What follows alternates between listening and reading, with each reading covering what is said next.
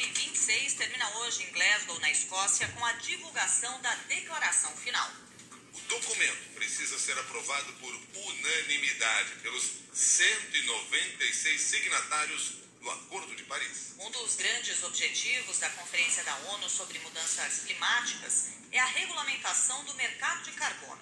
Por causa da pressão do setor privado no Brasil, a delegação brasileira cedeu e apoia a proposta para a regulamentação do artigo 6 do Acordo de Paris, que se refere ao mercado de carbono. Na COP25 em 2019, o governo Bolsonaro não aceitou todos os termos do acordo e exigiu contrapartida financeira para assinar. Agora, o ministro do Meio Ambiente, Joaquim Leite, afirmou que o Brasil adotou um posicionamento construtivo e o governo brasileiro e a maioria dos países apoiam a proposta que está sendo negociada.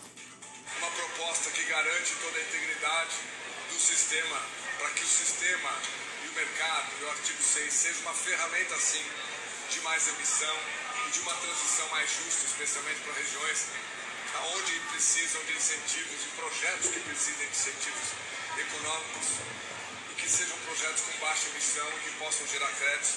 Mas infelizmente alguns países ainda estão resistentes a essa proposta apoiada pelo Brasil e por vários outros países.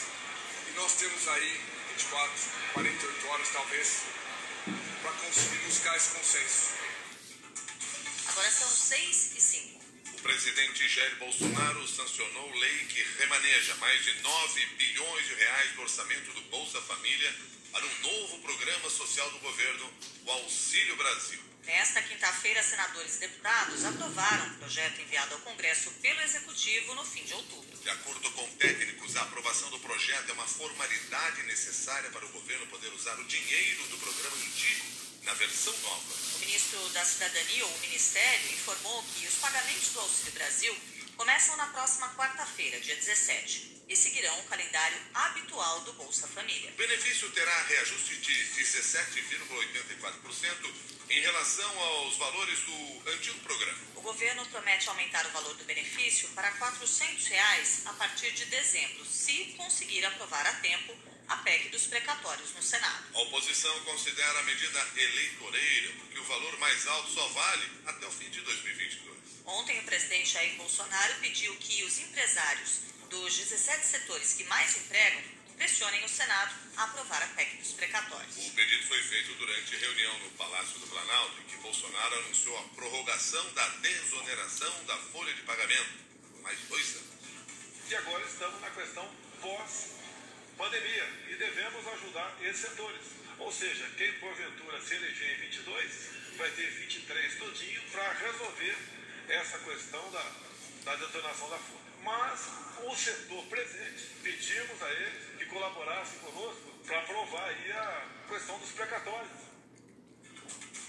O incentivo fiscal, que acabaria no final do ano, permite que as empresas substituam a contribuição previdenciária de 20% sobre o salário dos empregados por uma alíquota de 1 a 4,5% sobre a receita bruta. Hoje, 17 setores podem aderir a esse modelo, entre eles as indústrias têxtil, de calçados, proteína animal, de máquinas e equipamentos, construção civil, comunicação e transporte rodoviário. Empresários como o presidente da Associação Brasileira de Proteína Animal, Ricardo Santin, alertaram que o fim da desoneração da folha de pagamento iria provocar demissões em massa e aumento de preços.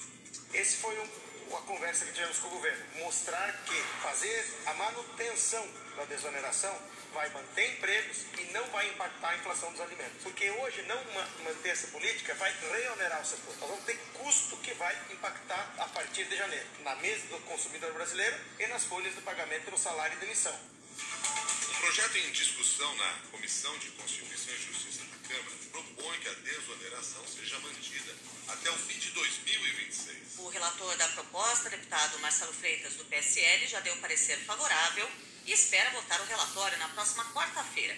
A ideia é votar o texto de maneira conclusiva para que a proposta vá direto ao Senado sem passar pelo plenário da Câmara. 6 horas, 8 minutos agora. O presidente da Câmara, Arthur Lira, anunciou que será apresentado um projeto de lei para tornar as emendas de relator mais transparentes. A ideia foi anunciada um dia depois do Supremo Tribunal Federal suspender o pagamento do orçamento secreto, que é usado como moeda de troca nas votações do Congresso. A ideia de Lira é aprovar a proposta nas próximas semanas para pedir que o Supremo libere a execução das emendas. Na Comissão Mista de Orçamento, os parlamentares também discutem alternativas ao orçamento secreto. Uma das ideias é transferir os valores das emendas de relator para as emendas de comissão. Mas, para o consultor de orçamento do Senado, Aritan Borges, a proposta vai reduzir ainda mais a falta de transparência com os recursos públicos usados pelos parlamentares em seus redutos eleitorais. Me parece que há o risco de pulverizar ainda mais o problema. Porque se hoje se, é, é, é um relator geral que recebe essas indicações e repassa para o executivo, enfim, é, tudo isso que vem, vem acontecendo, a gente passaria a ter, na verdade, em vez de um relator geral, 40, 50, se você somar as comissões das duas casas. O ministro do Trabalho, Onix Lorenzoni, pediu a exoneração temporária do cargo unicamente para voltar à Câmara como deputado e indicar emendas individuais ao estado dele, o Rio Grande do Sul. Cada um dos 594 parlamentares tem direito a apresentar até 25 emendas no valor de 16 milhões e 300 mil reais. A assessoria de Onyx informou à CBN que ele deve reassumir o Ministério do Trabalho em 10 dias. 6 e 10. A jornalista Cristiana Lobo será enterrada na manhã de hoje em Brasília, numa cerimônia restrita à família. A comentarista da Globo News morreu ontem em São Paulo, aos 64 anos, em decorrência de um câncer. Colegas, artistas e políticos das mais diferentes tendências lamentaram a morte de Cristiana Lobo, uma das jornalistas de política mais respeitadas do Brasil.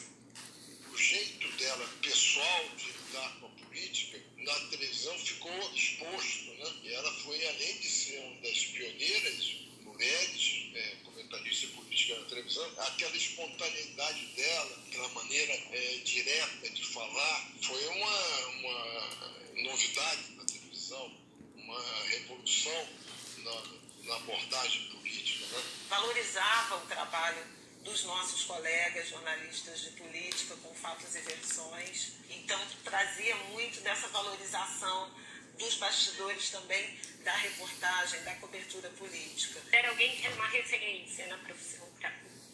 E eu aprendi em Brasília o que é generosidade jornalismo, porque eu acho que eu aprendi o que é, é sororidade e é, respeito geracional com ela, sabe? É uma perda muito grande para o jornalismo, uma perda para o país, uma perda para nossos amigos que é, ela tenha ido tão cedo. agora são 6 horas de